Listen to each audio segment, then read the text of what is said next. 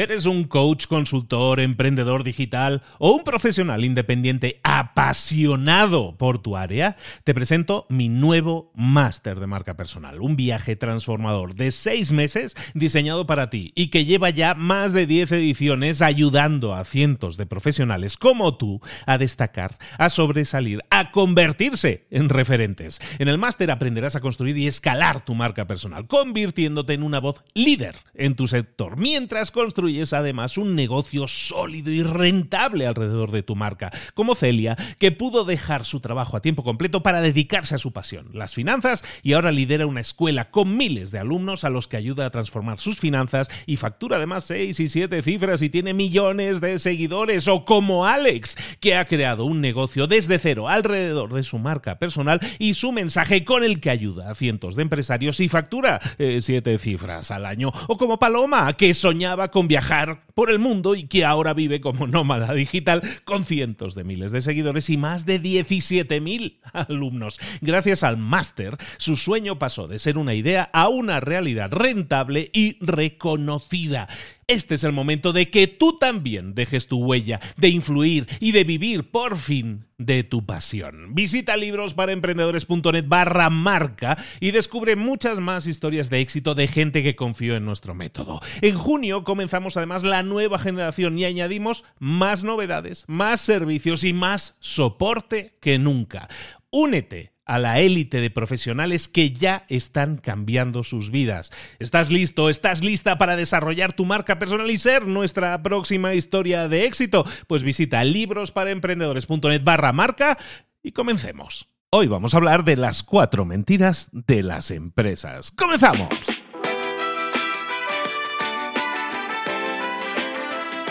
Muy buenas a todos, esto es Libros para Emprendedores, soy Luis Ramos y te acompaño siempre con resúmenes, con ideas que te pueden servir para aplicarlas en tu propio negocio como emprendedor o como empresario. Hoy voy a traerte un libro, bueno, hoy y el próximo episodio voy a traerte un libro que es fantástico porque trata de los errores, de las nueve mentiras que existen en los puestos de trabajo, que existen en nuestros trabajos.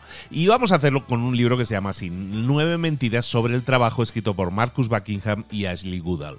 Buckingham es muy conocido porque escribió un libro que se llama Primero rompe las reglas, que trataba de, de, toda una serie de características que nosotros podemos tener para crecer en nuestra empresa como trabajadores.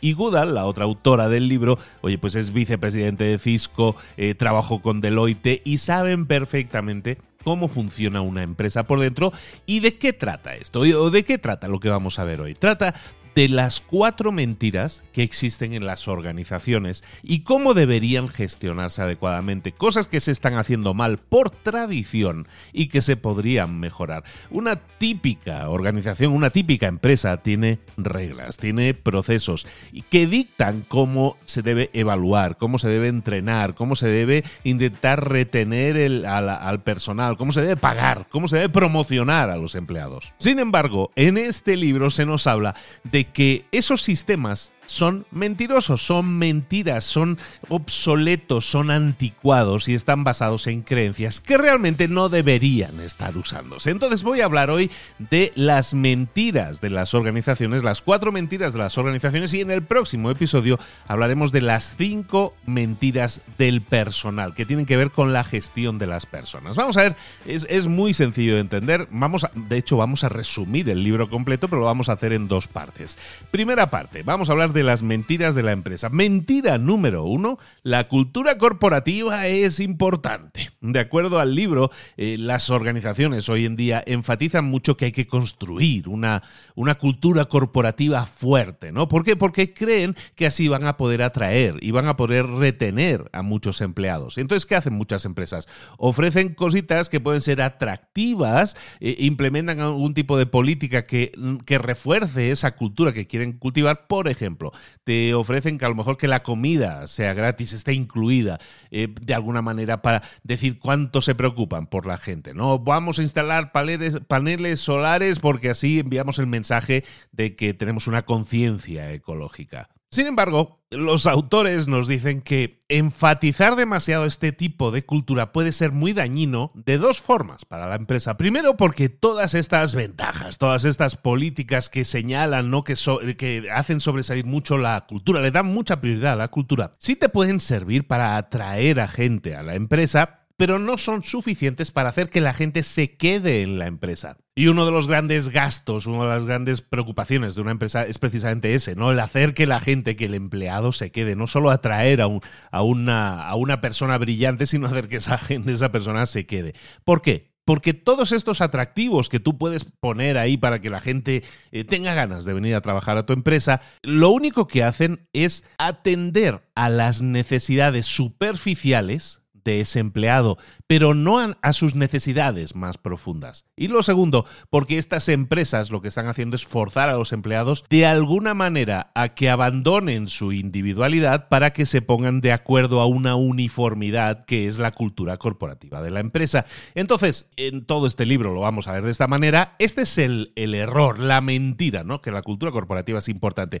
¿Qué es lo que deberíamos hacer entonces? Porque muchas empresas que pueden estar escuchando esto van a decir, ay, pues eh, así lo estamos haciendo, yo pensaba que lo estaba haciendo bien. Bueno, ¿cuál es la realidad? La realidad es que más que en la cultura corporativa, lo importante en una empresa son los equipos. Los autores nos hablan de que más que dar la, la, comida gratis o incluida o aquel tipo de cosas que puedan parecer atractivas, lo que busca un empleado es hacer un trabajo que sea significativo, que, que realmente le llene y sobre todo ser parte de un equipo colaborativo y que le dé apoyo. Un equipo que los vea como individuos, con fortalezas únicas, que los hagan sentir que son parte de algo más grande, que no los traten simplemente como un tornillito más dentro de un sistema que funciona perfectamente. Como líder, por lo tanto, nosotros tenemos que entender que si tenemos una empresa como líderes, lo que tenemos que intentar hacer es darle poder a nuestros empleados para que sean parte de un equipo, del equipo que están buscando ser parte. En vez de buscar empleados que estén inmersos en una cultura corporativa, los autores nos recomiendan enfocarnos en construir equipos sólidos, equipos fuertes. ¿Y cómo se hace eso?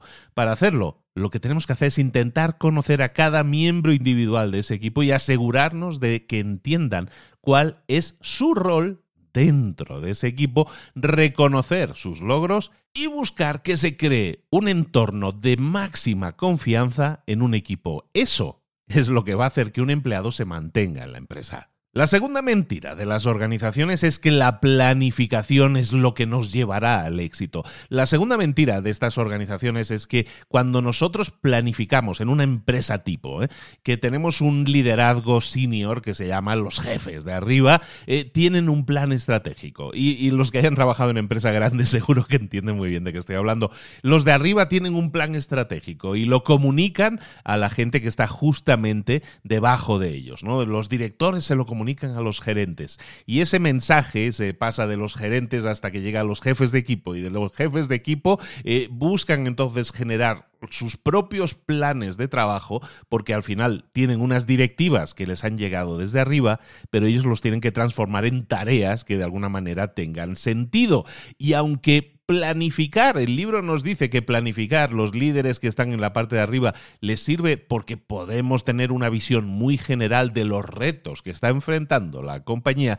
La verdad es que los planes muchas veces son muy poco efectivos porque los, los, jefes de arriba, digamos, los directores y gerentes, hacen esos planes sin estar realmente en contacto con el mundo real, en contacto con las trincheras, en contacto con todos sus, sus equipos de trabajo. No están expuestos a las problemáticas diarias que está enfrentando su equipo y por lo tanto los planes normalmente de los directores y gerentes son planes que están basados en, en asumir cosas o en información de segunda mano.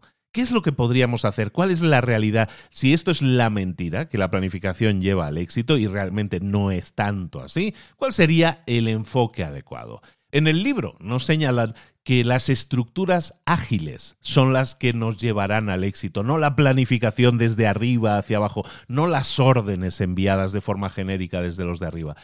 Ser ágiles en una empresa es lo que nos llevará al éxito, dicen los autores. ¿Por qué? Porque en vez de planes estratégicos, las empresas van a tener un sistema ágil que lo que hace es basarse en información real para tomar eh, decisiones y reaccionar también de forma real, de forma instantánea. Eso le va a permitir a una empresa a, responder mucho más rápido, con mucha mayor decisión y de forma apropiada a cualquier cambio. Es decir, hay que crear un sistema que permita a los líderes, primero, hacer que tengan la mayor cantidad de información posible disponible todo el equipo. De esa manera, todos los miembros del equipo pueden aportar información real que haga que ese plan sea mejor, que esas decisiones sean mejor. Segundo, entender a tu equipo para así ver cuáles son los tipos de información, los tipos de datos que más les ayudan para mejorar, para ser más efectivos. Y entonces lo que haremos será buscar formas de entregarles esa información realmente útil a tu equipo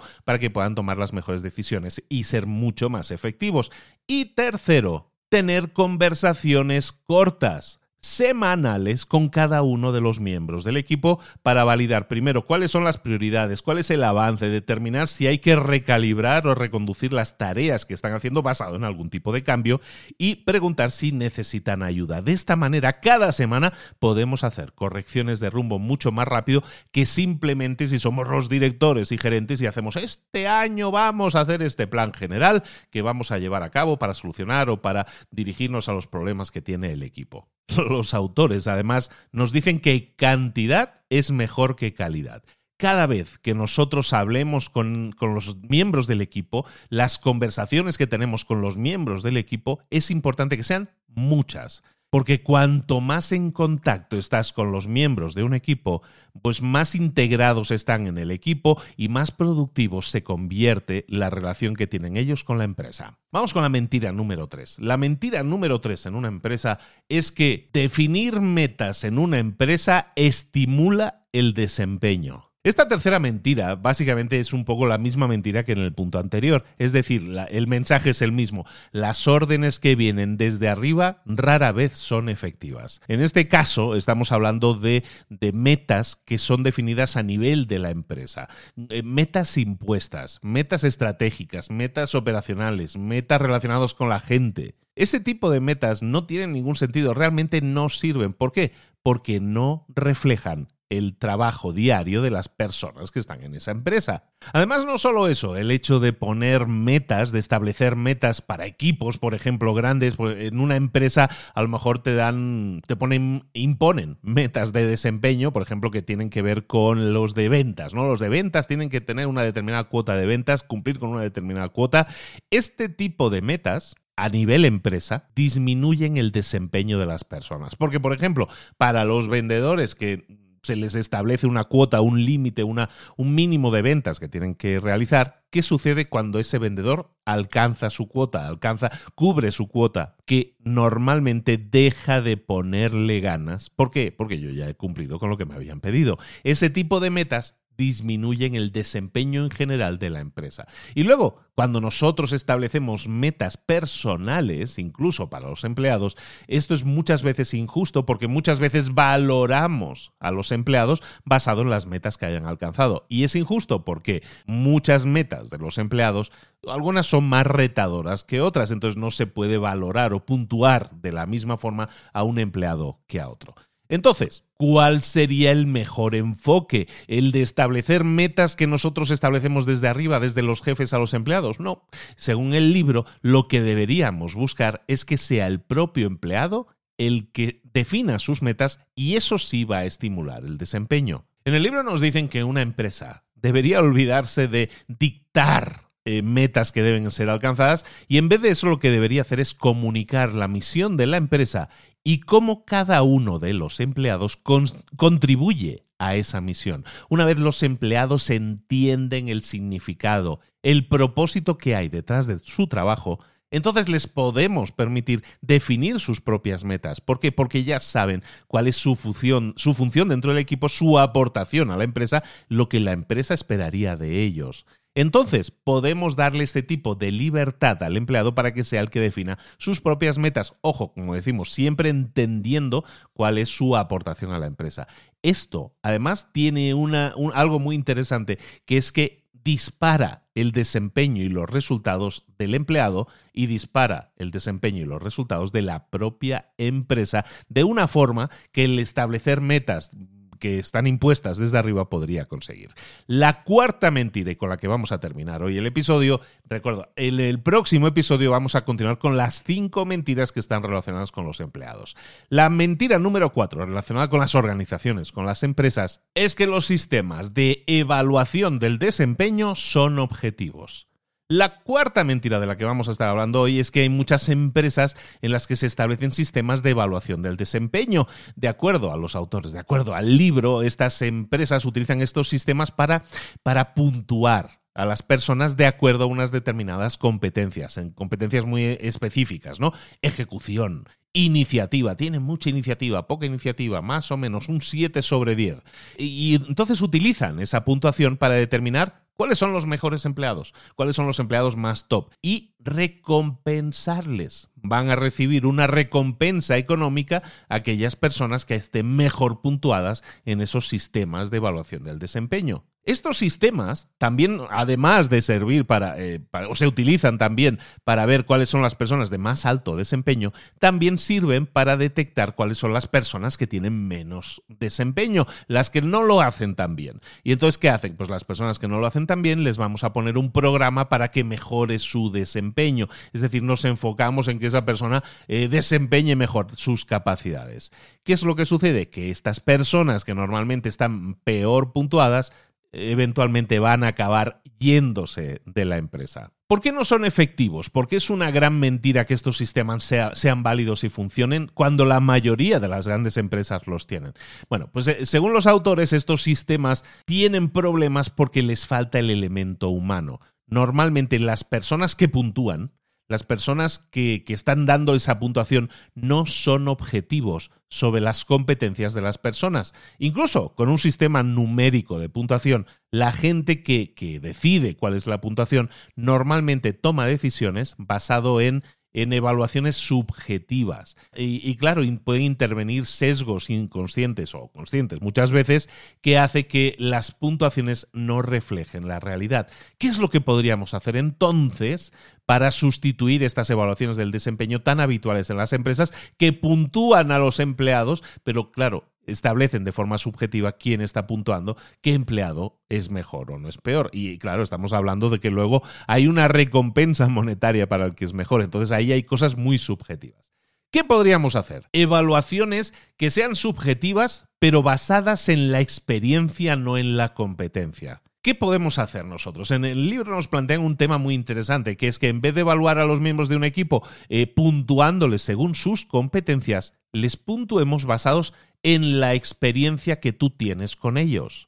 Por ejemplo, en vez de puntuar a alguien por su desempeño, entre comillas, ¿no? Su liderazgo, entre comillas, lo que a lo mejor podemos puntuar es, oye, yo iría a este miembro del equipo eh, o iría a consultar con este miembro del equipo si necesitara algo rápido y de confianza. Entonces, en vez de puntuar a la gente por temas como, por ejemplo, colaboración, yo podría puntuar a la gente basado en algo que es subjetivo, pero que realmente tiene mucho más que ver con la realidad. Como por ejemplo, en vez de colaboración, decir, oye, escogería trabajar o escogería tener a esta persona como miembro de mi equipo si me enfrentara a un proyecto de alta dificultad, sí o no. Aquí estamos utilizando de forma constructiva la experiencia subjetiva que yo tengo como jefe con este miembro del equipo. Y al hacerlo de esta manera, mi experiencia se traslada a la puntuación. Y eso puede revelar, puede dar una información mucho más útil sobre el desempeño de esa persona, tanto presente como futuro, que cualquier tipo de puntuación más objetiva. Me encantaría que habláramos sobre este tema. Me encantaría saber tu opinión sobre este tema si estás en una empresa eh, y estás, entre comillas, sufriendo alguna de estos errores o de estas mentiras. Y me encantaría que dijeras si esta empresa en la que estás ahora no lo hace y lo hace de esta u otra manera. Podemos establecer una conversación al respecto. Yo te aviso que la próxima, no, la próxima semana no, esta misma semana vamos a entregarte la segunda parte. La segunda parte de este, de este libro trata de las cinco mentiras sobre la gestión del personal y es muy ilustrativo de las cosas que estamos dando como normales en una empresa, pero a lo mejor no deberían serlo, y cómo podemos mejorar tanto el desempeño de las personas, la felicidad en el trabajo de las personas y los resultados de las empresas. Soy Luis Ramos, esto es Libros para Emprendedores y esta es la primera parte del resumen de nueve mentiras sobre el trabajo que estamos viendo aquí. Recuerda, tienes eh, decenas, no, cientos de resúmenes de libros ya realizados en la página librosparaemprendedores.net o en cualquier plataforma de audio en la que escuches los podcasts. Por cierto, si lo escuchas desde una plataforma de audio ahora mismo, Spotify o similares, déjanos cinco estrellas, puntúanos con cinco estrellas para que así ayudes a que otras personas descubran este tipo de contenidos. Lo dicho, nos vemos en un próximo episodio y continuamos rematando con el resumen de este libro, Nueve mentiras sobre el trabajo. Un saludo, hasta luego.